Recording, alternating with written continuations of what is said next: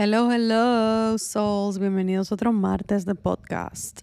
Em, como ustedes saben, ayer en Instagram hice una encuesta de, de qué tema ustedes querían que yo toque y eh, estábamos entre feminismo, finanzas y, y amor. Y ganó finanzas. Así que de verdad me emociona mucho saber que hay mujeres allá afuera interesadas por educarse, por aprender de finanzas, por empoderarse de sus finanzas, de sus números, por perderle el miedo a los números y por destruir muchísimo mito y creencia que no compramos de niño o de adolescente o algún día en nuestras vidas de que o no somos buenos números o no servimos para las finanzas o si no estudié finanzas, entonces obviamente no se maneja mis finanzas personales, etcétera, etcétera. O la finanza es para los hombres, las mujeres no preocupamos por otras cosas y muchísimos mitos que existen que me alegra que no solamente mujeres quieran aprender de sus finanzas, sino que mi comunidad esté interesada en finanzas, porque la verdad es que es un tema que me apasiona, es un tema que he venido aprendiendo desde hace un año, obviamente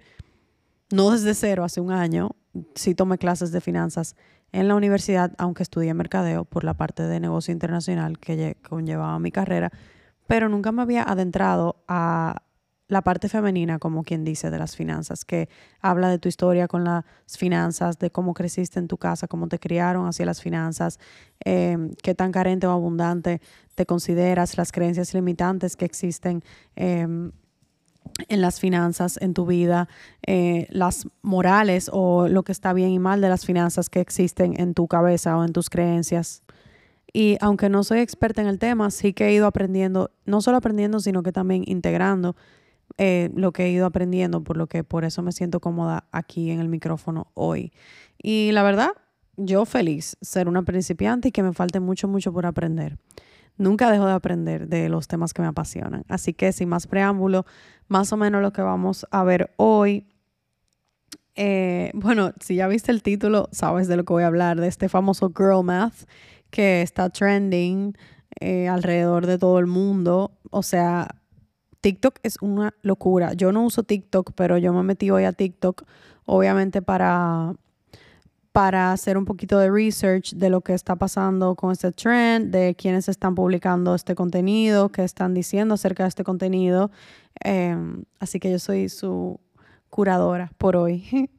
Entonces, ¿qué es el Girl Math? Según ChatGPT, Girl hace la referencia a la idea de que las finanzas o el manejo del dinero pueden ser considerados como una habilidad matemática asociada con las mujeres. Es decir, que se asocia con la manera en que tienen las mujeres de pensar sobre las finanzas y de utilizar sus finanzas, de cómo gastar el dinero. A mí no me gusta decir gastar, yo digo contribuir, pero en lenguaje coloquial, cómo las mujeres decidimos gastar nuestro dinero y lo que hace lógica a la hora de gastar el dinero. Eh, entonces en TikTok yo vi ejemplos como si utilizo efectivo no cuenta como dinero, si el pago está programado es gratis, o sea, si tú tienes como pago automático cualquier suscripción, el pago es gratis, básicamente si no lo veo no pasó. Si gastas 100 en un día, gastaste mucho o te salió caro, pero si gastas cuatro veces 25, entonces no gastaste mucho, te salió barato. Entonces TikTok está realmente lleno de trends. Ustedes no se imaginan cuánta gente está hablando de girl math. Eh, pero cuánta, también más importante que eso, cuántas personas están utilizando ese trend sin necesariamente entenderlo. O ni siquiera el video tiene nada que ver con girl math. Ustedes saben que cuando en TikTok tú usas un hashtag o utilizas o simplemente escribes la palabra en el medio del video como texto, pues le va a salir a la persona que está interesada en, en, en buscar videos que conlleven ese keyword. El keyword o la palabra clave en este caso siendo girl math. Entonces, aquí hay varios temas. Yo quiero hablar de finanzas, pero quiero hacer un pequeño paréntesis para hablar de los trends y, y de la intención y la conciencia que tenemos a la hora de montarnos en esos trends y de hablar de temas que, que la sociedad está hablando, como quien dice.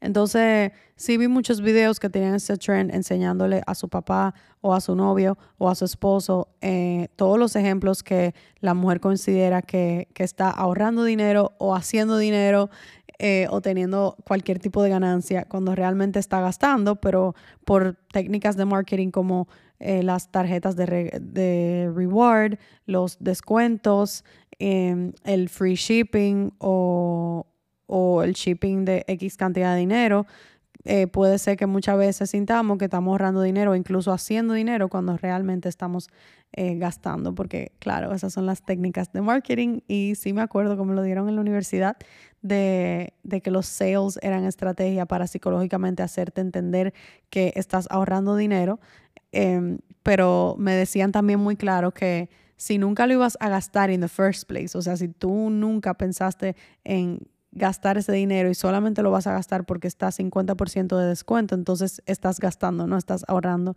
Y, mira qué curioso que hasta en la universidad enseñan este tipo de, temas, eh, tanto en economía como en el mismo marketing, porque es tan común pensar de esta manera o por lo menos sentirse de esta manera a la hora de, de, de engage o de, o de interactuar con todas estas estrategias de marketing. Entonces, no, no es solamente las mujeres que pensamos así, pueden haber hombres eh, que piensen así también, aunque accionen diferente o lo que sea. Pero esto del girl math nos ha puesto en una posición un poco incómoda y ha totalmente generalizado por género eh, que las mujeres no sabemos manejar el dinero. Considerando que venimos de un pasado donde la mujer no podía administrar un patrimonio, no podía eh, tener una cuenta bancaria a su nombre. Toda la sanación que ha venido desde esa época, o sea, fue hasta el 1975, por lo menos en España, que la mujer pudo abrir una cuenta de banco a su nombre. La otra, la otra modalidad realmente era o tú casarte, tener una cuenta de banco al nombre de tu esposo y cada vez que tú vayas a sacar dinero, llamaban a tu esposo a decirle que tú ibas a sacar dinero. O sea, él tenía que ser avisado o si era una suma grande de dinero, tenía que ir a firmar. Entonces, realmente la mujer no tenía ningún poder en el manejo de patrimonio ni, ni construir ningún tipo de libertad financiera hasta el 1975. Entonces, obviamente hace sentido que lo que escuchamos de las abuelas, las tatarabuelas, eh, bueno, de generación en generación, vamos a decirle, yo obviamente no sé quién aquí conocía a su tatarabuela, yo no, eh, bisabuela, perdón, eso sí.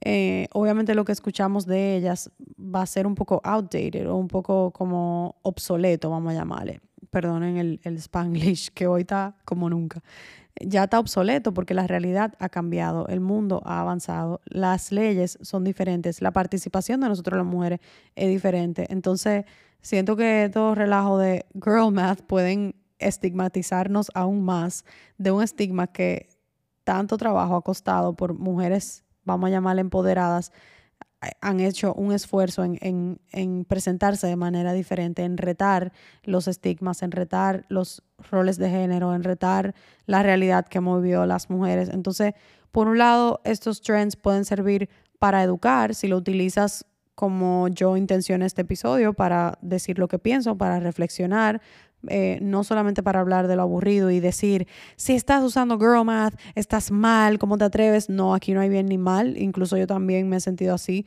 con compras y, lo voy a mencionar también, pero sí es importante ah, eh, tener conciencia y mucha intención a la hora de tú montarte en un trend, específicamente un trend que tú sabes que puede herirte, no solamente a ti, pero al género completo de mujeres. Entonces, sí estoy viendo muchos TikToks, como les mencioné, que le enseñan al papá, novio, esposo, cómo la mujer entiende las finanzas. Pero mucho peor de ahí, también vi, por ejemplo, vi en TikTok un video de una persona haciéndose un sándwich, cortando el sándwich, o sea, el video entero, preparándose un sándwich, con un texto que dice en grande en el medio, Girl Math, y con el hashtag de que dice Girl Math, pregúntenme ustedes si eso tiene un sound o algo que tiene que ver con Girl Math. O sea, no tiene nada que ver con Girl Math. O sea que a los extremos que la gente se va para montarse en un trend, me sorprende. O sea, hoy en día con tanta información, cosas que tú puedes buscar en Google, cosas que tú le puedes preguntar a ChatGPT, es muy fácil estar en redes hablando sin saber de lo que tú estás hablando. Porque aunque no hay bien ni mal, y, por ejemplo yo estoy hablando desde mi experiencia, desde mi pensar, desde mi reflexión, son cosas que yo de verdad creo que son auténticas para mí, que yo realmente me siento de esa manera. Pero, señores, tengan cuidado cuando ustedes hablan de un tema a ojo público que ustedes no entienden o no se creen o que solo lo están hablando porque está de moda, porque se nota. Se nota y no lo digo por, por, la persona del sándwich, sino por otro video que vi de una persona que estaba hablando de girl math, creo que era mexicana, y de verdad que no se veía que ella había integrado o que le había pasado o que ella se siente así de lo que ella estaba diciendo, sino que simplemente estaba hablando por hablar. Entonces eso se nota en la pantalla, la energía se transmite y lo que tú dices que tú realmente no crees o no sientes, eh, eh, el que te está viendo lo va a notar. Así que mucho cuidado cuando nos montamos en trends porque al final del día todos los que tenemos plataformas de creación de contenido, podcasts que estamos compartiendo nuestra voz, estamos causando un impacto en el mundo. Entonces, asegurémonos no de que el impacto sea impecable, perfecto, que el mensaje se transmita bien, sino que por lo menos lo que tú estás transmitiendo se sienta real para ti, auténtico y que tú de verdad lo emanes y lo integres. Entonces, todo lo que nos rodea, como dije, puede aportar o empeorar los estigmas que ya existen. Entonces, por ejemplo, la mujer no sabe manejar dinero. ¿Cuántas veces no hemos escuchado eso? Para que estemos entonces reforzándonos en las redes. Es posible hacer un buen uso del trend para educar, como ya dije. Así que bueno, también por tu imagen personal. O sea, si tú tienes una marca personal, que es un tema que a mí me apasiona y que nunca he hablado con ustedes, yo estudié manejo de marca, brand strategy, y me gusta muchísimo lo que es la marca personal, aunque no lo hablo en redes. Eh, eso también puede impactar tu marca personal por lo mismo, porque la marca de hoy, ya nadie está interesado en una marca con una buena estrategia pulida que no que el mensaje no se sienta lo que está diciendo o que tú no estés proyectándote como tú eres de manera auténtica. Yo sé que esa palabra está súper gastada eh, porque la hemos cualquierizado quizá, eh, no yo, pero mucha gente, pero al final del día tu autenticidad va a ser tu verdad y lo que es verdad para ti es auténtico. No auténtico no significa una sola cosa, sino que significa cosas diferentes para cada quien. Y una buena estrategia de marca personal tiene autenticidad y habla su verdad. No se monta en trends porque están de moda ni habla cosas que no entiende. Entonces, dejo ese paréntesis ahí para adentrarnos en finanzas, porque ustedes me dejaron hoy un QA que quiero que nos dé tiempo hoy eh, contestar, y si no, como sea, se los grabo como bonus aparte. Entonces, otra cosa que noté en TikTok es que no solamente se está hablando de girl math en cuanto al dinero, sino que ya está trascendiendo a otros temas. Uno de ellos siendo que si hoy yo no desayuné, pues entonces me almuerzo una pasta y quedo break even, o sea, quedo, quedo en cero cero mata cero.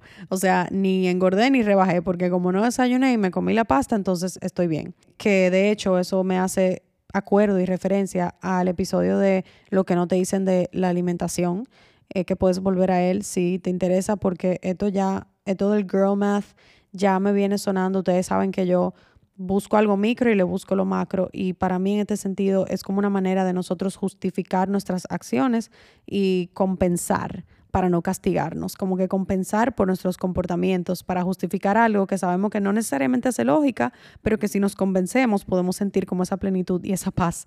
Entonces me acordó un poco a la alimentación con ese, esa compensación y castigo. Si viste el episodio sabes de lo que hablo, que también se ha extendido a, a otros temas que no tienen nada que ver con finanzas, porque al final la compensación y castigo eh, es como la misma raíz en diferentes áreas de tu vida. Como decía en ese episodio de la alimentación, tú pasas hambre para después comerte todo, te comes todo para después pasar hambre o, o te comes todo para luego hacer ejercicio o trabajas mucho para luego descansar un poco o descansas mucho para luego eh, matarte trabajando o ahorras, ahorras, ahorras para después gastártelo todo o te lo gastas todo para luego durar eh, mucho, mucho ahorrándote, que sería como el castigo.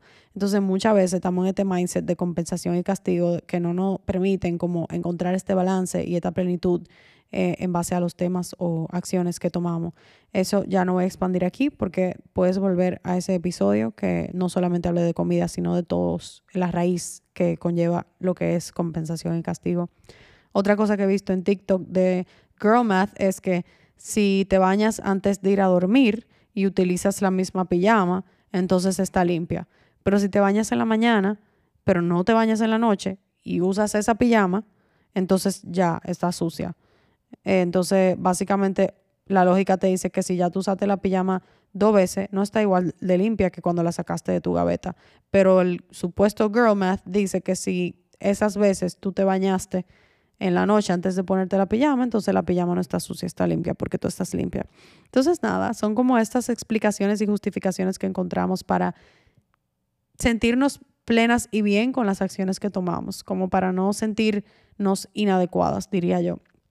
Y ustedes dirán, esta tipa se montó en este episodio para venir a decirnos a nosotros que el girl math está mal y para venir a sentirse eh, eh, superior moralmente y como que ella no le pasa y ella es perfecta y maneja su finanza. Pues no, no voy a continuar obviamente el, profundizando en el tema sin antes decir los ejemplos que a mí me pasan. Porque como siempre digo, no es que las cosas no te pasen, no te duelan, no te alteren, sino cómo tú haces ese approach cuando te alteran, cómo tú reparas, que de hecho tiene que ver con el post que compartí ayer, lunes, de no es, no, no es fallar, sino cómo apareces para repararlo. Fue algo así que yo escribí. Entonces, eso como que siento que quita muchísimo peso en el perfeccionismo que tenemos todo y esta presión social y da muchísimo espacio más para como que crecimiento, reparar, volverlo a intentar y me parece que es mucho más fun vivir así. Pero bueno, ejemplos de girl math que me pasan a mí si algo está 50% off y yo solo compré eso, ahorré. Porque hubiese gastado el doble, pero estaba 50% off, entonces ahorré. Pero si compré más cosas que compensaron con lo que hubiese gastado sin el 50% off, estoy cero mata cero. O sea, estoy break even. Si una blusa que cuesta 100 me cuesta 50 y yo compro esa blusa solamente de 50, entonces me ahorré 50. Ahora, si yo eh, me compré esa blusa que costaba 100, pero cuesta 50, y aparte me compré un pantalón que también cuesta 50, entonces estoy cero mata cero, break even. Eh, otra es, si una cartera, y esto de verdad me pasó en mi último viaje, si una cartera que costaba mil me costó 500, entonces gané 500. Y en esos 500 que gané, puedo perfectamente utilizarlo para otra cosa que yo quiera. Eh, y bueno, lo utilicé. Ay, Dios mío. Y la devolución de taxes también eh, eh, se siente como que gane dinero. Entonces yo resto todo eso y al final digo, bueno, las, la cartera o las dos carteras me salieron en tanto, en vez de salirme en tanto, entonces ahorré tanto. Es como que la, la ley de esos ifs, de eso y si, o sea, si hubiera costado esto, si hubiera gastado esto, si no me hubiera, es como que si esos ifs que no forman parte de tu realidad contaran. Y me parece súper funny, en verdad. Eh, otro es si gastas, o sea, si yo gasto 200 en Sara, pero después yo devuelvo el equivalente a 70 en ropa porque no me gustó o porque decidí, decidí pensar como más smart, entonces ahorré, eh, me ahorré esos 70 que ya había gastado que realmente lógicamente obviamente no, porque los gasté y luego me lo devolví. Eso es cero mata cero. Entonces, obviamente que a mí también me pasa porque somos humanos y naturalmente vamos a buscar manera de justificar nuestros comportamientos y eso incluye comida, ejercicio, trabajo eh, y finanzas. Entonces, em, lo que no me gusta de The Trend es que solamente se reitere a mujeres cuando quizá también pueden haber hombres que piensen de esta manera y simplemente no lo externen, o que piensen de esta manera y no accionen alineado a eso. Entonces, eh, hay una línea fina entre cuando el girl math te puede joder o cuando el girl math tú lo puedes utilizar de sarcasmo, humor y seguir con tu vida porque tú sabes que tú te manejas bien y que eso simplemente eh, es un chiste tuyo contigo que no te está afectando realmente en tu finanza.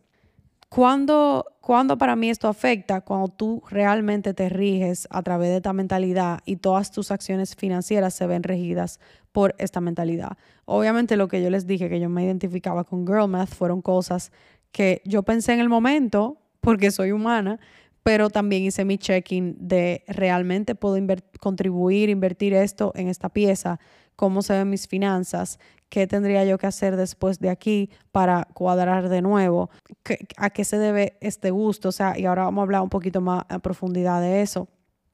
Así que eh, quédense pendientes.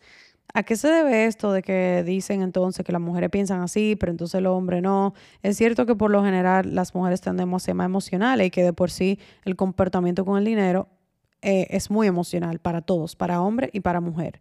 Por eso al final del podcast le voy a recomendar algunos recursos que yo utilizo para aprender más de no solamente el dinero en cuanto a números, sino el comportamiento humano con el dinero, que me encanta esa parte. Entonces, eh, sí, el dinero es muy emocional, por eso la gente que te quiebra, que no se permite ganar más, que que hace todo lo que sea, la gente que te endeuda sin necesidad, sin explicación, que termina en deuda, etcétera, etcétera. La gente que ahorra sin necesidad y no puede parar de ahorrar aunque tenga mucho dinero, o la gente que gasta y no puede parar de gastar, o sea, le entran 20 mil y tiene que gastar los 20 mil. Eh, todo eso no es porque no, necesariamente porque no saben de número, porque no estudiaron finanzas, porque no saben, no tienen algo mejor que hacer o no, they don't know better, sino por, por es por emocional, o sea, tiene que ver con cómo fuiste criado con las finanzas, cómo creciste, eh, tiene que ver con tu valía, o sea, tu self-worth, lo que tú crees que te mereces y lo que no, tiene que ver con tu ego, si te, si te sientes moralmente superior cuando ahorras, eh, tiene que ver con la definición que le das, por ejemplo, a la libertad, si para ti libertad es ganar y gastarlo todo, tiene que ver con los valores que te enseñaron de para qué tú trabajas, para qué tú ganas dinero, para qué tú usas el dinero, qué significa el dinero para ti muchísimas cosas que vienen de, la crianza, de tu autoestima, de tu merecimiento, que tocan teclas mucho más profundas que una clase de finanzas en, en la universidad o en el colegio. El dicho que también, aparte de todo eso, creencias que hemos estado escuchando. Entonces el dicho que dice, nunca digas lo que ganas, tírate a muerto, esto no lo dicen muchas las mujeres, yo lo he escuchado y lo escuché antes de casarme especialmente dile que ganas menos de la realidad, guarda tu dinerito, tu dinerito es para las cosas tuyas. Todas estas creencias y frases que escuchamos hacen que perdamos el big picture o la, o la pantalla más grande, la visión más grande, perdón.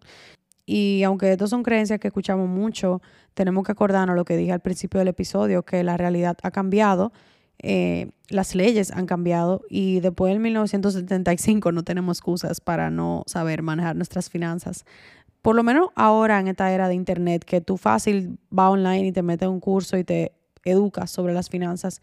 Pero si seguimos atados a estas creencias que de las finanzas se encargan los hombres, que tenemos que ser mantenida porque el buen hombre te va a cuidar y te va a mantener, que no es necesario aprender mucho de crédito y de, y de inversiones y demás porque el hombre va a resolver, eh, que tu dinero es para tus cositas, hace que no crezcamos eh, financieramente. Sí, podemos crecer en gustos, en darnos muchos gustos, en gastos, pero no en libertad financiera. Y ya, ya vamos a hablar de eso también. Entonces, hoy para mí no aplica el esconder cuánto tú ganas, el solamente tener la visión que para mí es tan limitada de que mi dinero es para mis cosas y entonces gastos, como para mi salón, para mi ropa, para mi cartera, solamente para eso me parece un extremo ya hasta peligroso de tomar hoy en día. Ustedes saben que las parejas que, que, se unen y un día se separan, hay muchas mujeres que no tienen el privilegio de la educación de finanzas, que no se pueden divorciar ni ir de sus casas porque literalmente no tienen los medios para hacerlo, no tienen sus finanzas organizadas o, o incluso las mujeres que enviudan, que el el esposo era que manejaba todas las finanzas y ella se queda sin nada y sin ningún conocimiento de cómo afrontar la vida ahora con sus propias finanzas porque nunca aprendieron. Entonces siento que crea, todos estos dichos crean mucha dependencia y, y creo que todo el mundo tiene que empoderarse y saber las cosas, aunque después la maneje uno de los dos, eso no importa, o sea, aquí no estamos criticando quién es una mantenida, quién mantiene la casa, quién es responsable, quién no, sino que todo el mundo tiene que tener una noción general de las finanzas eh, y yo sé que injustamente no nos los enseñaron en el colegio, ni siquiera en los colegios más privilegiados, bilingües del país o del mundo, no los enseñaron, por lo menos en el que yo estudié, y tampoco, eh, y sé que se está haciendo ya hoy en día, o sea que eso me hace feliz, y tampoco en la universidad, o sea, una clase de finanzas te va a enseñar cómo sumar, restar, ver el valor del dinero con el interés compuesto en el tiempo, pero no te va a enseñar la crianza del dinero, tu valía personal mezclada con el dinero y tu autoestima. Entonces esas son partes también que influyen a la hora de tú manejar el dinero y son partes que influyen en la capacidad que tú tienes para generar abundancia en tu vida. Para mí, eh, la visión grande sería construir esa libertad financiera y la visión pequeña sería qué gusto me quiero dar hoy. Y ninguno está bien o mal, pero ambos son necesarios que vayan de la mano para mí, que caminen de la mano. Tu yo del futuro, que tu yo del futuro vaya de la mano con tu yo de hoy. Una cosa como dije, es sentir que con ese girl math tú te ahorraste, aunque realmente no tiene lógica, y reírte con tus amigas. Y otra cosa es accionar en base a eso, como dije. O sea, por eso digo que los trends tú lo puedes afrontar de muchísima manera. Que yo te hablando aquí de que yo invierto, que tengo mis ahorros en una en un poto de bolsa, etcétera, etcétera, no quiere decir que yo no me ría con mis amigas a la hora de hacer una compra que está en especial y diga, bueno, ¿qué tú quieres, girl math o, o logic? Y que digamos girl math, nos riamos y terminamos comprando las cosas. Eh, pero todo es el balance y que tú realmente entiendas lo que tú estás haciendo cuando tú utilizas el girl math. Entonces, vamos a hablar un poquito de energía femenina y masculina. La energía femenina, acuérdense que se trata de recibir, de cuidar, eh, tiene que ver con estética, con comprar esas cosas bonitas, con vernos bonitas, con decorar tu casa bonita, por ejemplo, eh, con, con la parte emocional del dinero, con contribuir tu dinero a cosas que te expanden, hacer cosas que te dan bienestar, em, ese, eh, ese money dial que ya vamos a hablar ya casi, em, que viene de un autor de un libro que me gusta mucho. Y la energía masculina, ya parte de lo que es el presupuesto, tu ganancia menos tus gastos y qué haces con lo que te queda. Ser estratégica y lógica. Entonces yo pienso que no podemos ser ni uno ni lo otro. Si somos uno, eh, nos nublamos de esa intuición del cuerpo que te dice lo que realmente te expande o te va a aportar y lo que te va a, a restar y que te contrae. Y también esa finanza solamente masculina sin la parte femenina nos nubla de esa parte de autoestima, de esa parte de merecimiento, de esa parte de crianza, de esa parte emocional que conlleva el dinero, que si la sanamos pudiéramos ser seres mucho más ligeros y abundantes y crear más para nosotros nuestra vida. Pero no podemos hablar de pajaritos lindos y rosados sin hablar de esa energía masculina, de lo que conlleva un presupuesto, de lo que conlleva tú medirte en base a lo que tú ganas, eh, cómo tú te vas a manejar de mes a mes y de año a año. Entonces, todavía no hemos hablado de los libros que le voy a compartir al final, pero eh, a mí me gusta mucho Ramit Sethi, que tiene un libro que se llama I Will Teach You to Be Rich. Siempre digo rich I will teach you to be rich. Y en, español sería Te voy a enseñar a ser rico. Eh, y también tiene un podcast en Spotify y en Apple que se llama igual. Entonces, la modalidad con la que le enseña es así como yo lo acabo de decir, o sea, esa parte masculina, pero también esa parte femenina. Entonces, él te enseña como que cómo dividir tus gastos, cómo ser disciplinado y sensato a la hora de utilizar tu dinero, pero también te enseña a qué te expande, qué es importante para ti, porque muchas veces vemos el dinero, o sea, como todo en la vida, tú puedes tener una visión externa de lo que todo el mundo está haciendo, de lo que se estila, de lo que se hace en la sociedad, o puedes tener un approach de déjame mirarme, déjame hacer ese self-check-in, déjame preguntarme qué quiero, qué no quiero, qué está alineado conmigo, qué se siente auténtico. Y lo mismo para el dinero. Tú te puedes pasar la vida entera diciendo que los 20 son para gastar todo, los 30 son para perder, aprender de los errores de los 20 y volverlo a intentar, las finanzas son para que el hombre lo maneje y yo soy la mantenida porque yo soy una princesa y me lo merezco.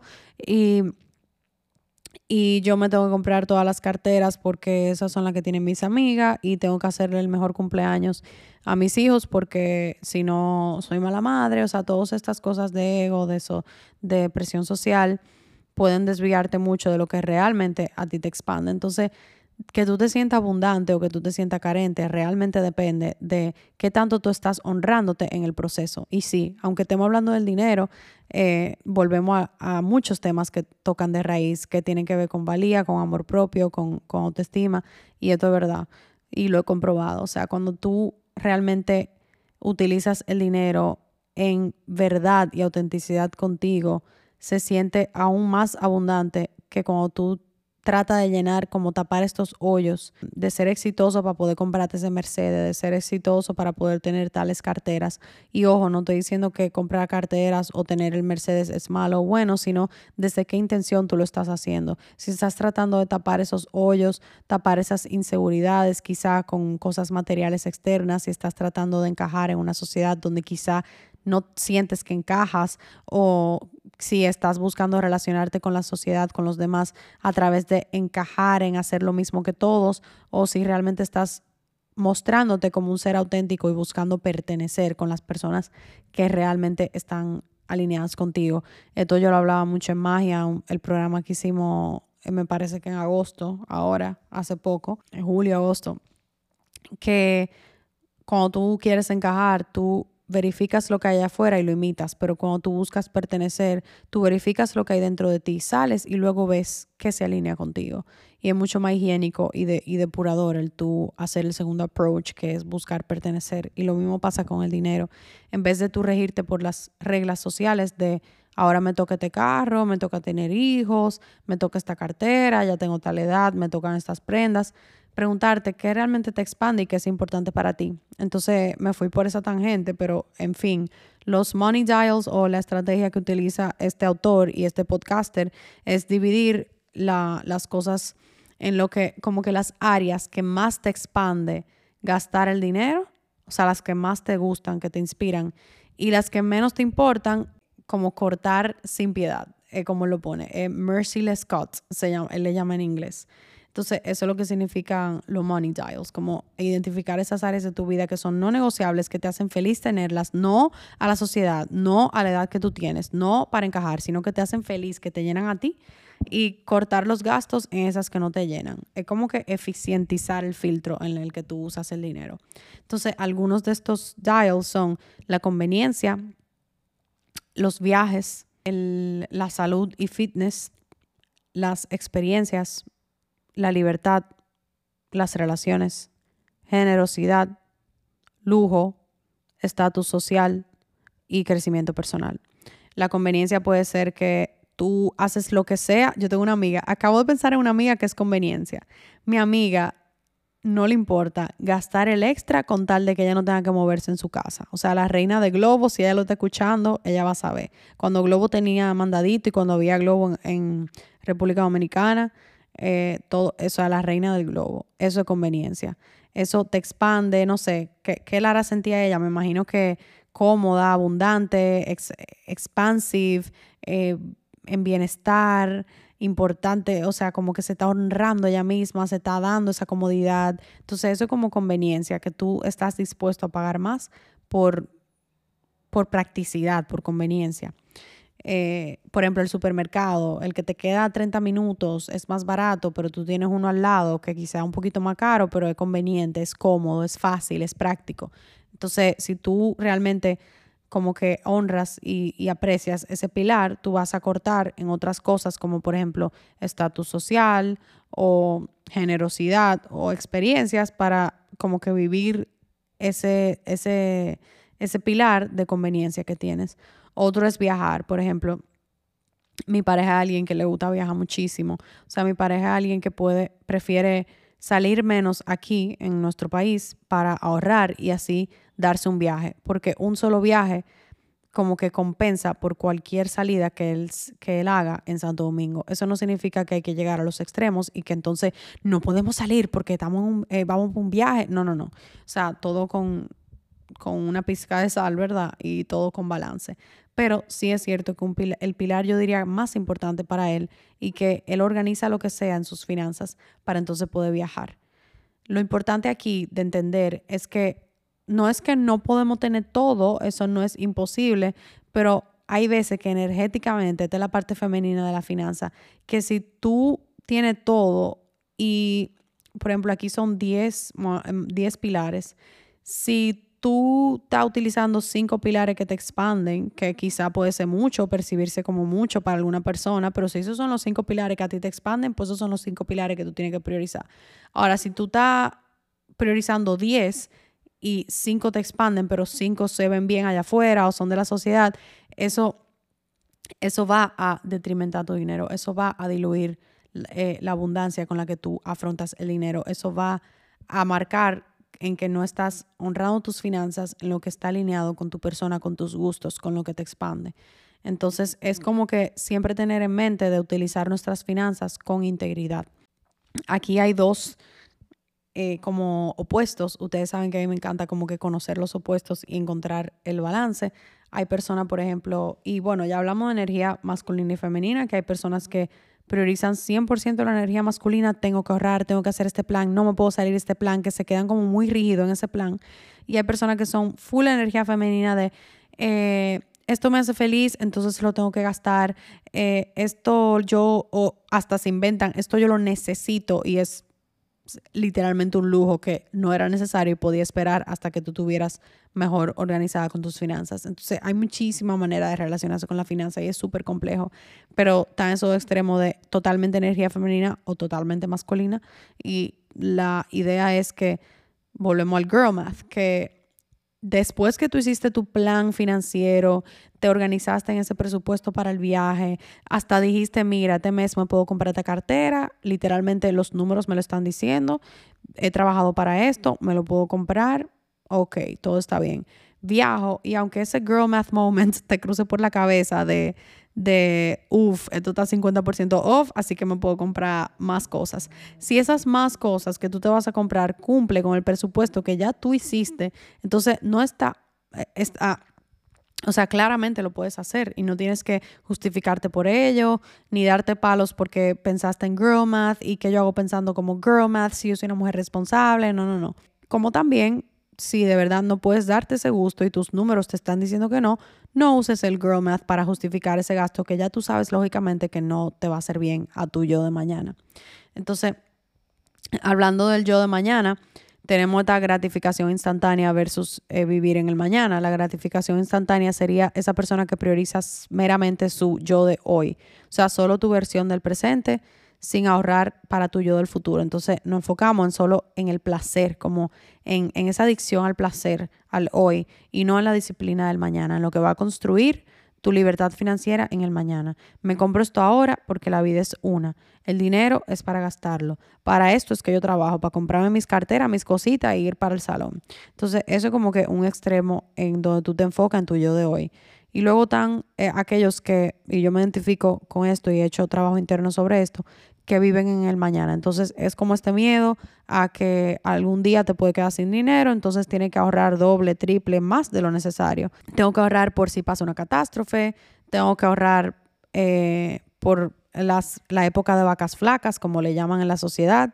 Es como esa adicción a ahorrar. Y claro, aquí tenemos que usar la lógica, o sea, estos frases hemos estado escuchando, las de papás, abuelos, bisabuelos, que vienen de generación en generación, pero acuérdense que los mayores pasaron por guerras mundiales, aunque la guerra mundial haya sido en Estados Unidos, eh, o sea, se vivió y, y, las noticias se vivieron a través del mundo entero. Entonces, la, los, las generaciones que han pasado por esas, esos traumas, esas catástrofes económicas y demás, obviamente vienen como con esos traumas del pasado a querer vivirlos de esa manera en el presente, pero nosotros no pasamos por eso, nosotros no tenemos de trauma, esos traumas son generacionales y no nos pertenecen. Entonces, ¿cómo darle el beneficio de la duda al presente y a que todo puede ser diferente y a que puedes crear lo que envisiones para crear para ti y dejar un poco atrás esos traumas y esas creencias que no nos pertenecen? Pero para dejar esas creencias tenemos que conocer primero cuáles son esas creencias que nos están limitando con el dinero. Entonces, ¿qué escuchaste tú cuando estabas creciendo acerca del dinero? O sea, eh, eh, ya yo les voy a, a contar, de hecho, déjenme tomar un poco de agua. Entonces, ¿cuál es el punto de esto? El balance va a depender de dónde tú te encuentres. Si tú eres una persona que desde que tú te ganas el sueldo sientes que tienes que gastarlo entero o tú buscas la manera de desaparecer ese dinero, entonces tu balance va a ser aprender a ahorrar. Tu balance va a ser honrar esa yo del mañana, esa yo del futuro. Tu balance va a ser abrazar esa disciplina. ¿Cuáles son las creencias que tienes con con ahorrar. ¿Cuáles son las creencias limitantes que tienes con ahorrar? Ya que tú entiendes que debes gastarlo todo. Ahorrar te hace adulto, ahorrar te hace aburrido, ahorrar te hace, sí, como aburrido, adulto, muchas cosas pueden ser. Ahorrar eh, te quita libertad, ahorrar está asociado con esclavitud, con peso, eh, eh, o sea, toda esa connotación. ¿Por qué? ¿De dónde viene? a quién escuchaste hablar mal de ahorrar o a quién viste en tu casa siendo muy gastador o a quién en tu casa al revés viste siendo muy ahorrador y entonces ahora tú emanas el opuesto de gastar para no ser ese ahorrador. O sea, hay mucha, mucha tela que cortar en todo el dinero. Eh, entonces sí, el balance va a depender de dónde tú te encuentres. Entonces si tú eres una persona que que ahorras, ahorras, ahorras, ¿dónde en tu vida viste que una persona ahorraba? ¿Dónde tú en, tu vida viste una persona que quizá te hacía shaming o, humillaba a otra persona por gastar? Entonces tú quieres emanar lo contrario, que es ahorrar. ¿Dónde, dónde, o sea, de dónde vienen esas creencias y cómo qué decides hoy sostener y qué decides hoy transformar. Entonces, lo pongo para mí ahora un ratito de qué creencias limitantes tengo yo con el dinero, por ejemplo, o he tenido yo porque lo he venido trabajando ya hace un año. Yo crecí, por ejemplo, con la idea de que comprar cosas materiales es malo. Entonces, para mí fue un gran reto comprarme, por ejemplo, mi primera cartera, que yo sabía que hace mucho yo podía como sostener en mis finanzas y que era totalmente chill comprármela. No, no alteraba mi yo del mañana, no alteraba mi yo de hoy, si acaso le brindaba felicidad y como que gratificación de que, de que trabajé para esto. Pero para mí es súper retante porque yo tengo la connotación de que comprar cosas materiales es malo y no solamente que es malo, sino que me hace una palabra que es súper castigada en mi hogar, que es ser derrochador. Entonces, obviamente yo voy a tener un triple peso a la hora de comprarme un lujo que yo no necesite, sino que yo simplemente me dé la gana de comprármelo. Entonces, ser ahorrador en mi entorno es celebrado. Si yo me compro algo sin querer, esto todavía me pasa, por ejemplo, en mi alrededor las personas buscan validación diciendo lo barato que le salió o en el especialazo en el que estaba. Entonces, es como esta necesidad de cuando algo me salió bien de precio, como que esta, esta validación de qué inteligente fui, qué responsable fui, qué perfecto utilicé ese dinero, qué considerada y responsable soy por, por comprar en, en sale eh, o por elegir lo barato o ahorrarme tanto que, responsable soy, como eh, de ahí viene como la superioridad del ego. Entonces también he tenido como que aprender a cuando me compro algo, cuando decido por algo, cuando eh, lo que sea, eh, simplemente dejarlo ahí como que, ah, me compré esta blusa que está bellísima, es de aquí. Y obviamente como un factor un fun fact, tú puedes decir, ah, aprovecha que están en especiales, pero no viene con esa energía cargada de, y me salió bien, y tú no sabes, y cuánto me ahorré, y eso sí estaba bien, y me burlé, y tarara, y así. Todo va, va a depender, como siempre digo, desde la intención en que lo estés diciendo. Entonces, también crecí en mi entorno con que las necesidades son más aceptadas. Incluso he visto a mi alrededor cuando a veces gastos gastos desmedidos en áreas que son, entre comillas, necesarias. Entonces, realmente no hay balance. Tú estás predicando que es algo necesario, pero realmente estás utilizándolo en integridad. Entonces, no todo es blanco y negro, hay muchos grises y, y hay muchas personas responsables, entre comillas, ahorradoras, entre comillas, que tienen mucha carencia o muchos traumas del pasado o inseguridades o complejos o superioridad moral, etcétera, etcétera. Entonces, a veces se puede percibir que los lujos son un derroche, algo que tú no necesitas, que tú simplemente quieres. Entonces, para mí ha sido sanar esta relación con mis lujos, mis quieros y honrar esos quieros desde la integridad conmigo misma, algo que no vaya a detrimentar mi yo del futuro, pero que tampoco yo deprive a mi yo del presente de un gusto que se quiera dar. Yo más fácil me organizo y, y y quizá dejo cosas que quiero para en otro tiempo, pero no significa que no me las voy a conceder o a dar eh, porque está mal o porque eh, por todo ese, peso y ese juicio que le ponemos que vienen de traumas del pasado, como, como ya mencioné. Entonces también a mi alrededor vi que ser mantenida era mal visto, entonces ser hiperdependiente es celebrado. Entonces hay veces que, o, o por ejemplo, querer hacerse responsable del otro o sobreayudar eh, o poner al otro primero que a mí es estar en energía masculina, que si tú no resuelves, nadie lo hará. Es como esta relación con el control de que si tú no resuelves, nadie lo hará. Entonces, obviamente, estas son raíces que vienen de mucho más allá que simplemente lo que tú aprendiste de las finanzas, pero que pueden em, influir, no pueden, influyen definitivamente en tus finanzas a la hora de relacionarte con alguien, con un socio o con una pareja, eh, todo esto de querer hacerte responsable del otro, de resolver, de ser mantenida o hiperdependiente, va a influir con, no quiero decir traumas, una palabra tan grande, pero con creencias, aprendizajes que tú viste de niño, que ahora estás como emanando en tus finanzas y no solo en eso, sino en tu relación contigo misma y en tu relación con los demás. Entonces, ya metiéndonos un poquito en la parte masculina para no hablar tan subjetivamente, aunque este tema me apasiona y me parece tremendo explorar como esta parte femenina de lo que son las finanzas y la abundancia. Vamos también a hablar un poquito de esa parte masculina que viene siendo ya la parte estratégica, que eh, es esta regla de 50-20-30.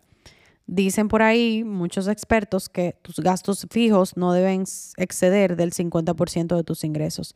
Esto no siempre es real porque el costo de vida va aumentando y no necesariamente nuestros ingresos aumentan junto a ese costo de vida.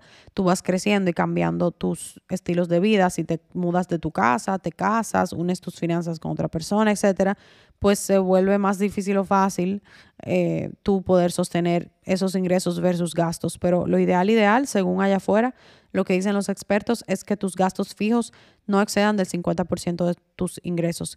¿Qué son tus gastos fijos? Ah, cualquier préstamo que tengas que tienes que pagar mensual, tus gastos mensuales que no varían. Tu renta o, el préstamo de la casa que invertiste, que compraste, eh, la luz, el gas, todo eso, que, que el teléfono que llega fijo a nivel mensual, es, es decir, que no varía, son tus gastos fijos. Entonces eso no debe exceder de mitad de lo que tú ganas. Luego el otro 30%, según expertos, dice que podemos contribuir a esos lujos, o sea, lo que tú quieres, es tu dinero para tú salir a comer, para tú invitarle el café a ese amigo, para tú eh, irte de un date, para tú irte de fin de semana, todo eso, ese 30% de lo que tú ganas. Y luego el 20% que resta te sirve para ahorrar. Esto obviamente varía dependiendo en el área de tu vida que estés. Por ejemplo, yo ahora mismo vivo en mi casa y estoy en un trabajo que no necesariamente me apasione, que incluso estoy abriendo una posibilidad de nuevo el año que viene, pero que ahora mismo la realidad es que gano bastante bien y en una moneda de, extranjera. Entonces, ahora mismo vivo en mi casa, gano súper bien, obviamente ahorro más del 20% y es una bendición.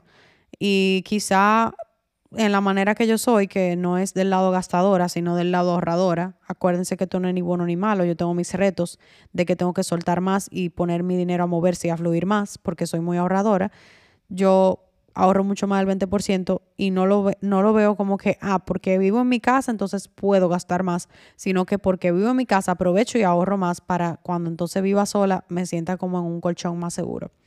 Entonces, eso va a depender de cómo tú eres.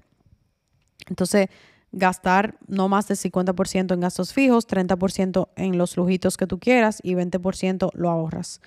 Entonces, esta parte de ahorrar es muy importante porque lo que conocemos como ahorrar es dejar el dinero en el banco debemos saber que el dinero que está en el banco pierde valor. Pierde valor porque te cobran intereses, te cobran servicio de mantener tu dinero ahí en el banco. O sea, el banco te está guardando tu dinero y ellos cobran un servicio por eso. Y aunque se vean cantidades poquitas en tu cuenta mes a mes, eso se acumula y agrégale a eso inflación y agrégale eso que el dinero se devalúa por la misma inflación y por la misma fluctuación de, de peso, dólar, peso y con otras monedas extranjeras, etcétera, etcétera. Entonces, ya ahora me encanta ver, no sé si es que está viendo más conciencia financiera o si soy yo que he abierto los ojos y por eso me fijo más, pero ahora veo mucho más como que mujeres preocupándose por dónde ponen sus ahorros. Yo misma he decidido poner mi mayoría incluso de mi dinero en, en puestos de bolsa donde mm, tú no vas a ganar dinero igual que en una en igual que en invertir en acciones en Estados Unidos, pero sí vas a combatir la inflación y vas a ganar un poquito, o sea, no le vas a perder ese dinero, va a estar en un lugar seguro porque en un puesto de bolsa para que tu dinero se pierda, el país tiene que quebrar. Entonces, quien respalda ese dinero es país y realmente República Dominicana ah, políticamente no ha sido tan estable, pero realmente económicamente como que no es que el peso se devalúa full como un Colombia o un Venezuela, sino que dentro del relativamente es estable. Lo que hace que para mí personalmente se sienta más seguro tenerlo en un puesto de bolsa que en un eh, que en el banco perdiéndole. Entonces, eh, hay muchísimo puesto de bolsa aquí que tú puedes acercarte y aprender. Los empleados de cada puesto de bolsa es parte de su trabajo, presentarte a ti las opciones, los instrumentos, explicarte. Básicamente te pueden dar una clase gratis de cómo tú quieres utilizar tu dinero, porque literalmente es su trabajo como ejecutivos comerciales. No quiero patrocinar no patrocino a nadie, este podcast no lo monetizo eh, de manera directa al menos, pero y no quiero mencionar con quién estoy trabajando porque todavía no he concretado como que el último paso de hacer esa transferencia, sino que estamos en papeleo. Entonces, cuando sepa cómo fue mi experiencia, lo digo por aquí, pero hay muchos. Hay Parval, que creo que fue el primero que se fundó. Está Alfa, eh, está JMMB. Eh, esos son los tres que están en mi top of mind ahora mismo. Pero con cualquiera de esos que tú te acerques y pidas asesoría, te la tienen que brindar. Es parte de su trabajo. Así que qué cool tener esa, esa accesibilidad a esa información, donde tú puedes poner tu dinero a que te, ponerlo a valer, ponerlo a valer, señores, ponerlo a valer.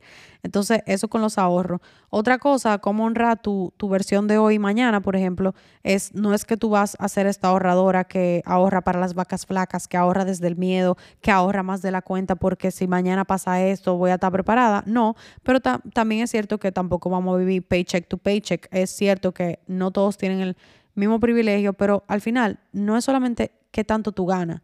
Muchas veces tenemos este discurso de, es que yo no gano suficiente, es que yo necesito ganar más para poder vivir bien. No, es que con lo que tú ganas, cómo tú te estás organizando en tu finanza. Muchas veces he escuchado gente que dice como que, por ejemplo, eh, me compré esta, este carro que valió tanto cuando yo ganaba tanto. Y yo me quedo como que tú no podías sostener ese carro y el mantenimiento que conlleva ese carro con ese ingreso que tú tenías. Y, eh, por ejemplo, la respuesta es, sí, pero era, era un Mercedes, o sea, pasé un Mercedes, está bien. Y la mentalidad no es pasé un Mercedes, está bien, la mentalidad es cuál es mi presupuesto y qué yo puedo lograr con este presupuesto que tengo. Y a mí me ha ayudado mucho la regla de 50-30-20, como que a organizarme y como tenerlo de brújula de qué yo puedo hacer y qué no, como un punto de lanza, un punto de partida. No para regirme de manera rígida con eso, porque como digo, es una mezcla de energía femenina y masculina. Es decir, masculinamente hablando, es esta regla de 50-30-20, pero femeninamente hablando, entonces, ¿en qué áreas de mi vida me expande utilizar esto? Que yo lo voy a utilizar sí o sí, por ejemplo, mi personal trainer en el gimnasio, mi pilates, mi, mis, mis, mi spa. Claramente mi money dial o el pilar importante para mí en el dinero es el bienestar y el crecimiento personal. Mi, mi psicología, todo eso, mis terapias. Esas son cosas que yo priorizo. Entonces yo me voy a organizar para que eso esté cubierto, que yo me asegure de que yo puedo asistir a todo eso o a mayoría y voy a cortar gastos en otras cosas, en otras cosas como salir a cena todos los viernes, en otras cosas como comprarme ropa cada dos semanas, en otras cosas como, ¿sabe? Como que en cosas que no me importan tanto. Y así yo me mantengo íntegra conmigo y feliz porque yo le estoy dando prioridad. Es como, es como el dicho que dice work smarter, not harder. Trabaja más inteligente, no más duro. Con menos cositas yo puedo ser más feliz porque lo que son las pocas cosas que me hacen más feliz versus querer abarcar todo cuando mayoría de las cosas que estoy abarcando ni siquiera me importan o no son importantes para mí o solo se ven lindas allá afuera. Entonces, priorizar eso que a mí me expande, que a mí me hace feliz, que a mí me llena, que cuando nadie me está viendo, yo estoy feliz cuando, las, cuando invierto en eso. Por ejemplo, yo tengo un poquito el pilar de generosidad en el sentido que a mí me encanta brindar café. O sea, yo, soy, yo siempre quiero que mi presupuesto quepa, yo puedo brindarle un café a una amiga o un amigo. Me encanta brindar café, no sé, es algo que me apasiona. Entonces eso es algo que, cuando yo lo hago me recarga. Y nada. Y el otro lo aprecia también, claro que sí. Entonces, eh, como decía, para tú honrar entonces este yo del hoy y este yo del mañana, se utiliza el fondo de emergencia, que como ese happy medium. ¿Qué es el fondo de emergencia? Es el fondo que tú guardas eh, basado en tus gastos fijos de en tres meses hasta seis meses. O sea, multiplica tus gastos fijos por tres o por seis y esa va a ser la cantidad eh, que tú debes tener en un fondo de emergencia, ya sea en tu cuenta de banco, ya sea en un puesto de bolsa, eh, donde tú lo quieras tener, pero que eso te sirva de colchón porque es verdad que mañana puede pasar algo que tú vayas a necesitar más de lo que tú pensabas que ibas a necesitar, pero no es el extremo de ahorrar el triple, ahorrar todo y no gastar nada por si acaso, por si las vacas flacas, sino que es un happy middle de, ok, tengo este fondo de emergencia, me siento segura. Si algo pasa mañana, tengo donde respaldarme. Entonces, como ese balance. Todo depende desde qué intención tú lo hagas. Entonces, ¿cómo mantengo el track de mis finanzas? Yo tengo un Excel, voy a ver si les comparto la, plantilla eh, en un link aquí en el mismo episodio. La plantilla que yo uso mes a mes, donde yo pongo mis ingresos, mis gastos. Si tengo un viaje ese mes, pongo una columna del viaje y cuánto estoy presupuestando para ese viaje y al final pongo lo que, lo que me sobra. Y ojo, lo que te sobra no es lo mismo a tus ahorros. O sea, si tú no los separas, realmente no estás ahorrando, porque va a llegar el momento que tú lo vas a eh, necesitar utilizar y cuando tú lo utilizas ya no es un ahorro. Entonces, por eso es bueno tener una cuenta de ahorros separada y esto es algo que yo mm, realmente no tengo. Realmente he pasado muchos meses integrando, aprendiendo, escuchando y ahora un año después es que estoy como que comenzando a accionar en todas estas cosas que he aprendido entonces, realmente cada quien tiene su timing. ¿Por qué lo prolongué? Porque me daba miedo sacarme dinero de mi cuenta de banco, porque me daba miedo aprender y tener que accionar en todas estas cosas. Todavía me da miedo invertir en la bolsa americana, pero eso tiene, eso tiene sentido. invertir en la bolsa americana, o sea, en las acciones, es un trabajo tiempo completo. O sea, eso varía día a día, tú tienes que chequearlo día a día. Es más riesgo y más ganancia, pero más riesgo. Entonces, a mí me gusta ser compasiva conmigo, empezar con baby steps. Y, por ejemplo, yo prefiero empezar con un, puesto de bolsa, tener un fondo de inversión así en un puesto de bolsa versus en stocks americanos. Entonces, sí, yo utilizo un Excel con sus fórmulas y sus cosas donde yo puedo ver mes a mes cuánto me queda de lo que yo gano, cuánto ahorré. Entonces, nada, solo quiero decir la siguiente frase que me vino hoy a la mente, que me parece súper importante de tener eh, presente que la abundancia no es una circunstancia externa, sino un state of mind, un estado, un estado, un mood. La abundancia no es una circunstancia externa. Yo conozco personas que crecieron con, con lo justo, con lo necesario en sus casas. Y son las personas más abundantes que conozco. ¿Por qué? Porque en su casa nunca le enseñaron que le faltaba nada. En su casa lo tenían todo.